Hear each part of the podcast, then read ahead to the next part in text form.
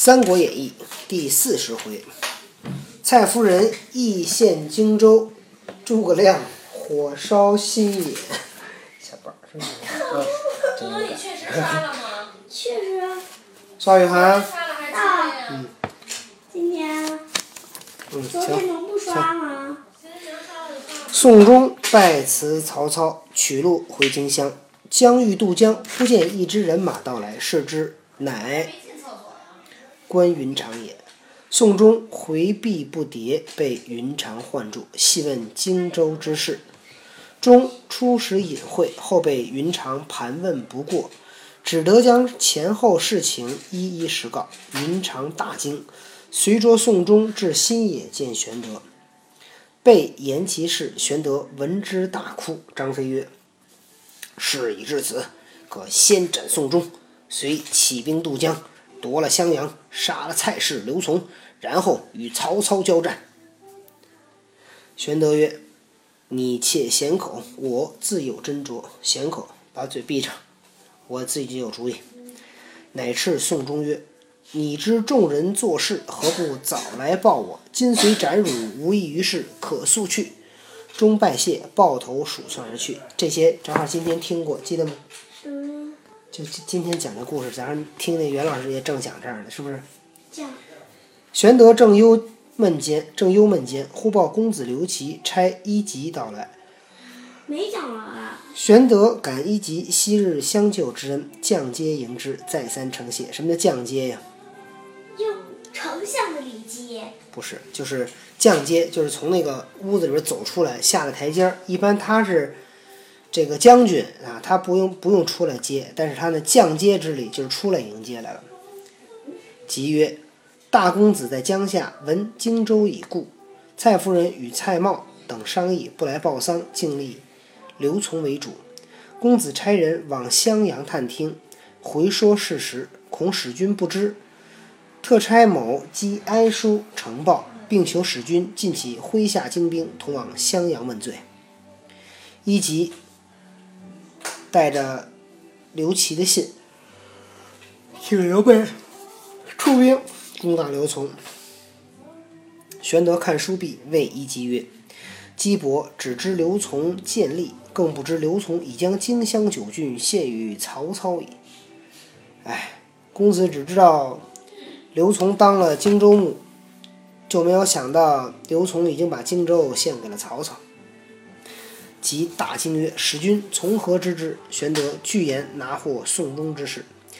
即曰：“若如此，使君不如以吊丧为名，前赴襄阳，肉诱刘琮出营，就便秦下，诛其党类，则荆州属君矣。”孔明曰：“姬伯之言是也，主公可从之。”玄德垂泪曰：“吾兄临危托孤于我，今若执其子而夺其地，翌日死于九泉之下，何目何面目复见吾兄乎？”孔明曰：“如不行此事，今曹兵已至宛城，何以拒敌？”玄德曰：“不如走樊城以避之。”这个刘表托孤托的是谁呀、托的是刘琮还是刘琦呀、刘琦对呀、他托啊，他没有说刘琦，他托孤的时候就是帮助他的儿子，并没有说帮谁。你看，我病已，这是刘刘表临死前说的哈，我病已入膏肓，不久便死矣。特托孤于贤弟，我子无才，恐不能成父业。我死之后，贤弟可自领荆州。这会儿他并没有说托的是谁，他他说无才那个，他肯定喜欢刘琮。这个要无才，肯定有刘琦。是吗？那不一定，他都是客气，你知道吗？他能真让，真说他儿子没本事，让让刘备当了，他怎么可能？然后刘备就说：“行，把印给我。”一涂过，然后就说：“正商你们俩给我听好了，把印砸你头上，咔咔砸完以后就说干着他们了，再见。”然后就把刘表再砸一下，然后自己就走了。正商议间，探马飞报，曹兵已到博望。玄德慌忙发付一级回江夏整顿军马，一面与孔明商议拒敌之计。孔明曰：“主公切宽心，前番一把火烧了夏侯惇大半人马，今番曹军又来，必叫他中这条计。我等在新野住不得了，不如早到樊城去。便差四人张榜，晓谕居民：无问老幼男女，愿从者，即于今日，皆跟我往樊城战壁，不可自误。诸葛亮说：“别着急，咱们还有办法。咱们现在啊，先不住新野，咱们去樊城，然后呢，在城里边贴了个告示，说不管男女老幼，想跟我们走的，咱们一起走。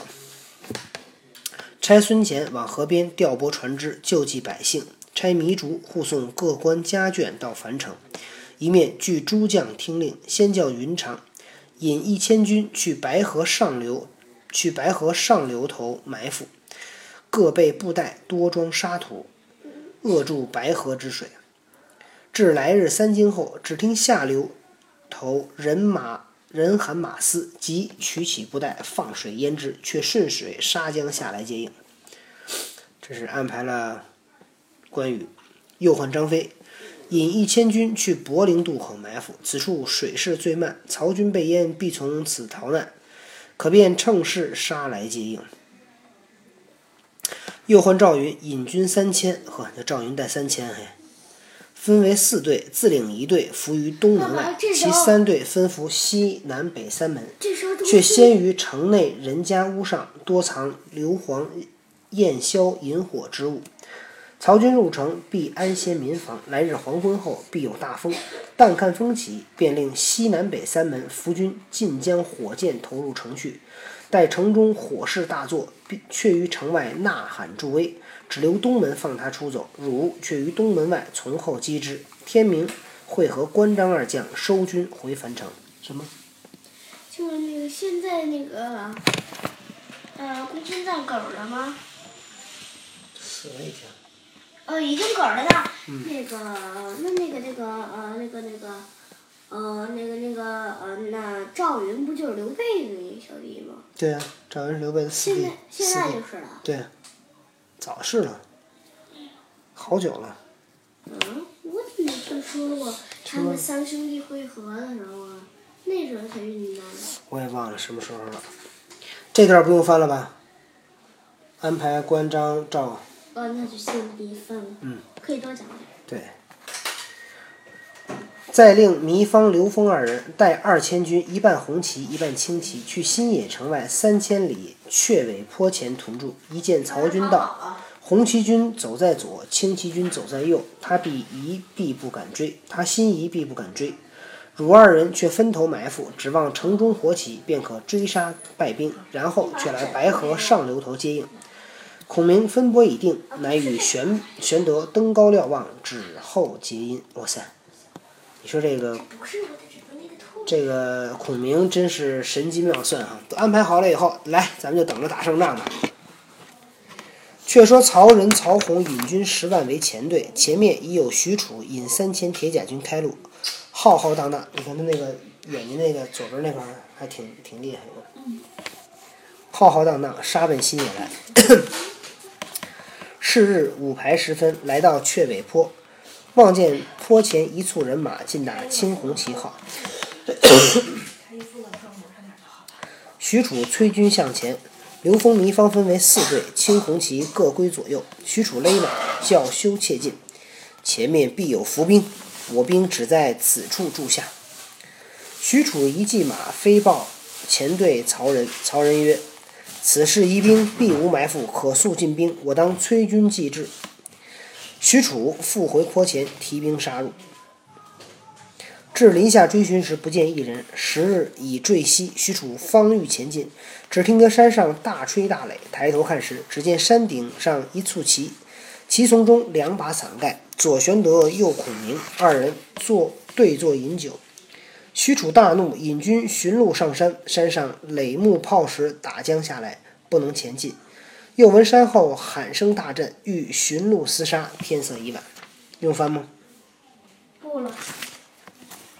曹仁领兵到，叫窃夺新野城，歇马。军士至城下时，只见四门大开，曹兵突入，并无阻挡。城中亦不见一人，竟是一座空城了。曹洪曰：“此事士孤计穷，近代故近代百姓逃窜去了。我军权妾在城安歇，来日平明进兵。”此时各军走伐，都以饥饿，皆去夺房造饭。曹洪、曹仁、曹洪就在衙内安歇。出京以后，狂风大作，守门军士飞报火起。曹仁曰：“此必军士造饭不小心，遗漏之火，不可自惊。”说犹未了，接连几次飞报，西南北门、西南北三门皆火起。曹仁急令众将上马时，满县火起，上下通红，事业之火更胜前日博望烧屯之火。后人有诗叹曰：“奸雄曹操守中原，九月南征到汉川。风伯怒临新野县，祝融飞下焰摩天。”祝融说的是谁？好像是一个火神吧。风伯说的是刮大风，你知道吗？这个诸葛亮，你看他懂军事，还懂天文，他得知道这个刮大风，才能用火，对吧？火借风势，风借火势，火助风威啊！曹仁引众将突烟冒火，奔寻路奔走。闻说东门无火，急急奔出东门，军士自相践踏，死伤死者无数。曹仁等方才脱得火厄，背后一声响起，谁来了？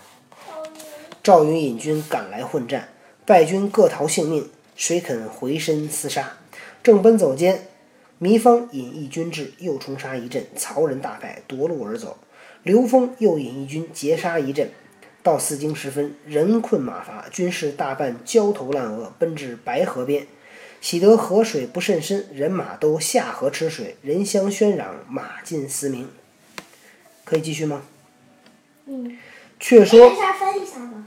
从哪儿翻？什么叫人吃水什么的？啊就是他们跑到白河边上，这河水不深，人马都下得河渴呀，跑了又渴又渴又热的喝水，人就跟那儿，哎呀，你这我喝点儿，我喝点儿，那马也跟那儿叫。这会儿谁在白河上流啊？关羽。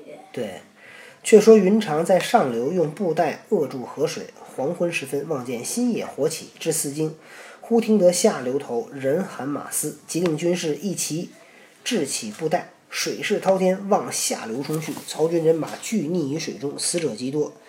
曹仁引众将望水势慢处夺路而走，行到柏陵渡口，只听喊声大起，义军拦路，当先大将乃张张。飞也，大叫：“曹贼，快来拿命！”曹军大惊，正是城内才看鸿雁土，水边又遇黑风来。未知曹仁性命如何？且看下文分解。明天我们讲第四十一回，刘玄德携民渡江，赵子龙单骑救主。